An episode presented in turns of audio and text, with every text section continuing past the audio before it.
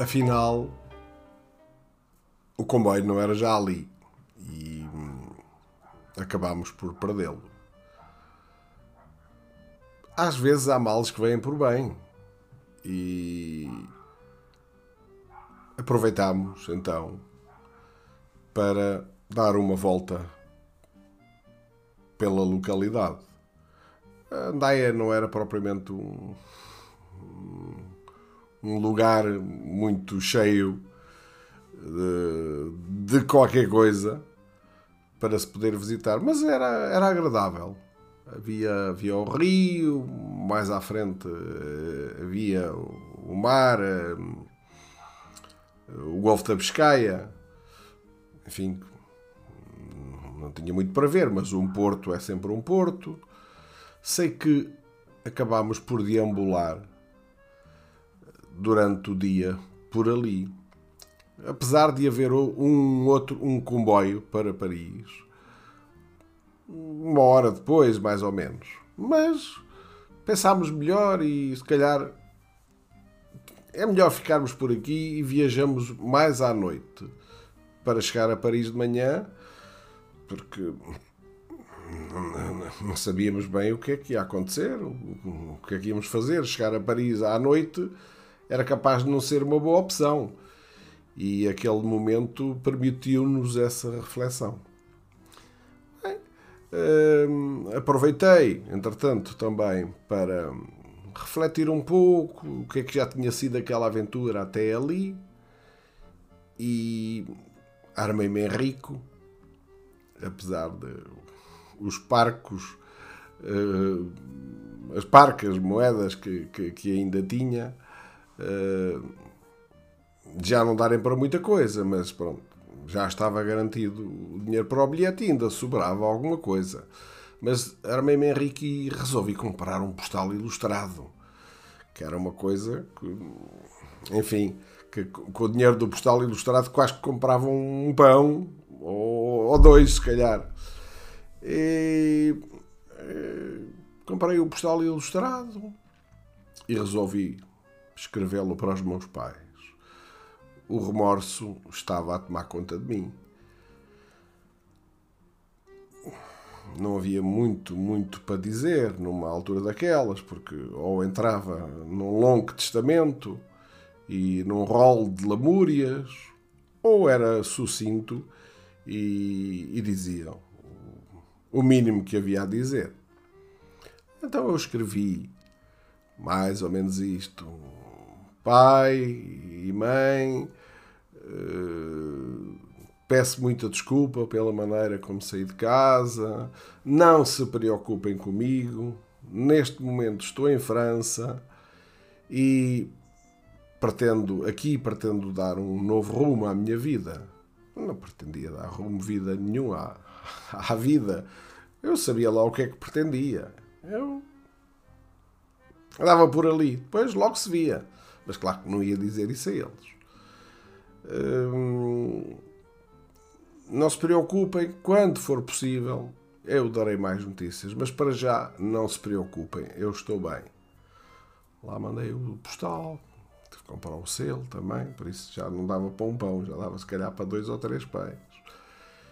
E, e fiquei, de certa forma, mais aliviado por ter uh, dito qualquer coisa aos meus pais, que eram de facto foram umas pessoas maravilhosas. Bem, eh, as voltas que nós demos por ali durante o dia serviram para pensar muita coisa, mas para não resolver absolutamente nada, porque o, o fito era aquele, não havia volta a dar. Estávamos à, à procura de, um infinito que não, que não conhecíamos para, nós aquilo era, era um túnel enorme. Quando lá chegássemos, logo, logo se veria o que é que iríamos fazer. Portanto, não era muito de pensar naquilo. Então fomos com algum tempo para a estação do comboio e hum, eu lembro-me que naquela altura ali entre as estações, uh, havia um, um pequeno rio, havia uma ponte e faz-me, ainda hoje me faz alguma confusão aquilo, porque eu depois passei lá mais vezes, mais tarde, não é? Uh, passei lá ainda uma vez ou duas, mais ou menos na mesma situação, que contarei um dia, e, mas não tenho ideia de, de haver aquele problema de sair do comboio, estar a polícia à nossa espera, perguntar pelos passaportes. Não. Das vezes que eu me lembro, porque eu fui muitas vezes à França, muitas mesmo, mas eh, nos anos, nos anos 70 e 77, 78, mais ou menos, eu fiz aquela viagem mais algumas vezes de comboio e de facto o comboio era direto daqui de Lisboa para lá. Não, não, não me lembro sinceramente como é que aconteceu este episódio de a polícia estar à espera das pessoas todas que saíam do comboio para pedir os passaportes, porque das outras vezes não foi assim. Das outras vezes a polícia entrava dentro do, do comboio, pedia o passaporte e o comboio era o mesmo. Eu sei que acho que era ali, mais ou menos naquela zona, que os comboios mudavam, era a linha que mudava, havia ali qualquer coisa que, sinceramente, já, já não sei explicar. Já passaram 50 anos e hum, parece que a linha do comboio de França era mais estreita do que a de, a de Portugal e da Espanha. Portanto, havia ali necessidade de haver ali algum ajuste. Não sei bem como é que, como é que aquilo funcionava, mas tenho essa ideia. E pronto, hum, lá fomos para o comboio. Mil, mil pensamentos passavam pela nossa cabeça Uh, várias vezes dei comigo a pensar em filmes que já tinha visto, em situações daquelas. Talvez se eu atuasse como fazia o, o ator principal da minha imaginação, talvez as coisas funcionassem. E depois acabamos por fazer uma série de parvoices que não tinham, não tinham piada nenhuma, não, aquilo não funcionava, mas nos filmes funcionavam e isso é evidente que influenciavam um, uns jovens que não percebiam nada do mundo. E, e lembro-me de, passado pouco tempo termos entrado no comboio, eh, eu dizia para o meu amigo: Ó oh, Zuka, pá, a gente, se calhar, se a gente arranjasse aí umas miúdas, talvez metêssemos conversa com com umas miúdas, epá, a gente sabe lá, talvez arranjássemos ali uma amizade que depois lá em, lá em Paris, não sei se as pessoas vão para Paris, não é pá, ver se metemos conversa com alguém, porque nós aí já tínhamos bilhete até Paris, portanto a cabeça já já funcionava quase em pleno em termos de dinheiro, como é evidente. E oh, o Zuka, como de costume, não, não, não, se pronunciava muito sobre isto, mas. Ah, ok, tá, e, e tenho uma ideia, cada vez que me lembro disso, é uma ideia tão estúpida que vi duas mulheres bonitas eh, e depois, durante algum tempo, ir olhando para elas, porque aquelas carruagens eu, eu tenho ideia que cada carruagem tinha seis lugares, salvo erro. Seis lugares. Era como se fosse uma espécie de, de um camarote. E, porque aquilo tinha carruagem, cama e tudo.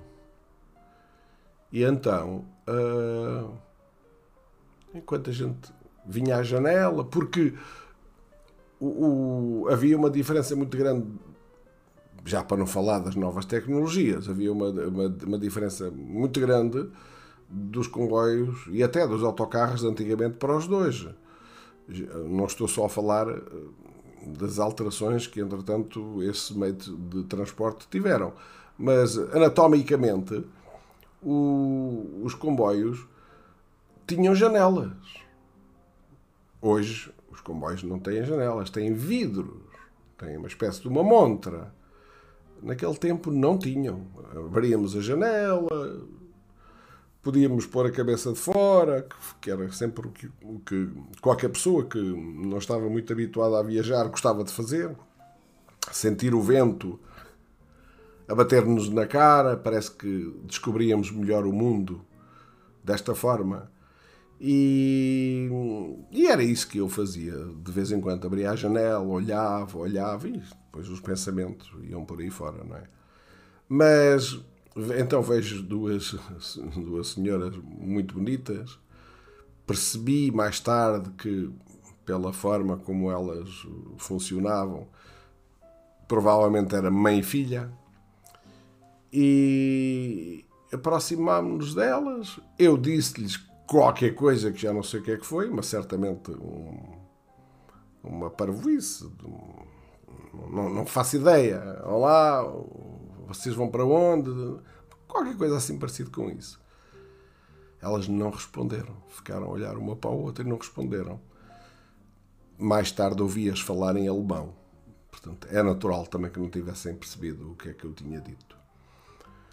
Eh, quando, quando se tem aquela idade, uh, e também é muito próprio do, do, mais dos homens até que das mulheres. É, se bem que acontece em todo lado. Mas nós éramos, principalmente eu era muito convencido.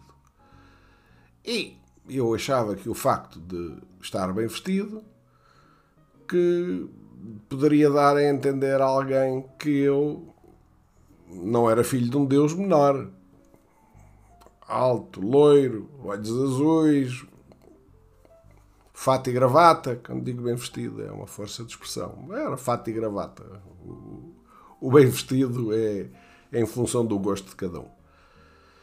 E depois acabava por perceber que a vida começava logo ali a dar-me lições que não era como eu pensava.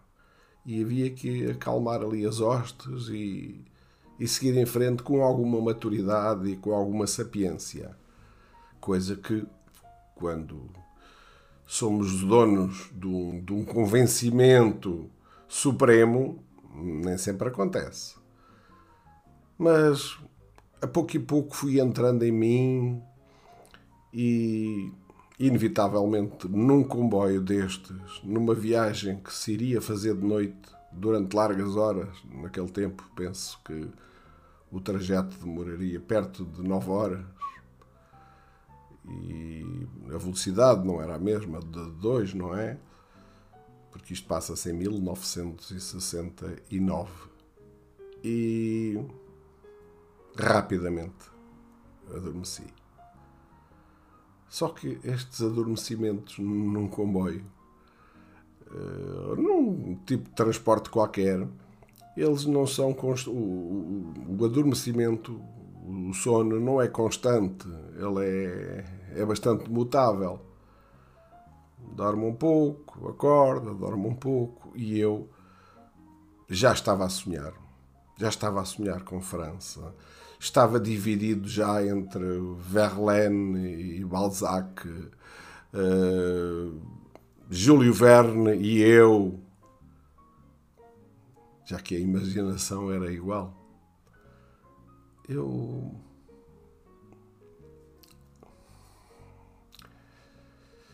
Não sabia já o que é que havia de pensar, o que é que havia de sonhar, mas estava muito longe de ser eu, muito longe.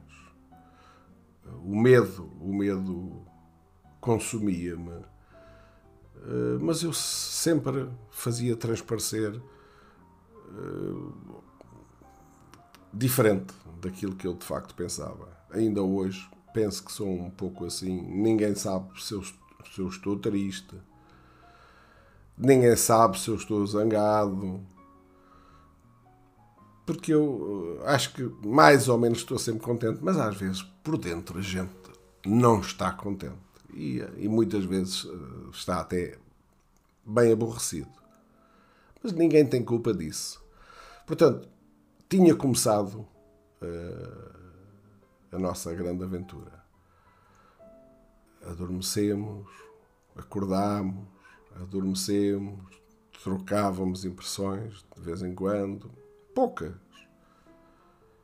E quando chegámos a Paris, foi um mundo novo que se abriu à nossa frente. Chegámos à Gare d'Austerlitz, naquela altura também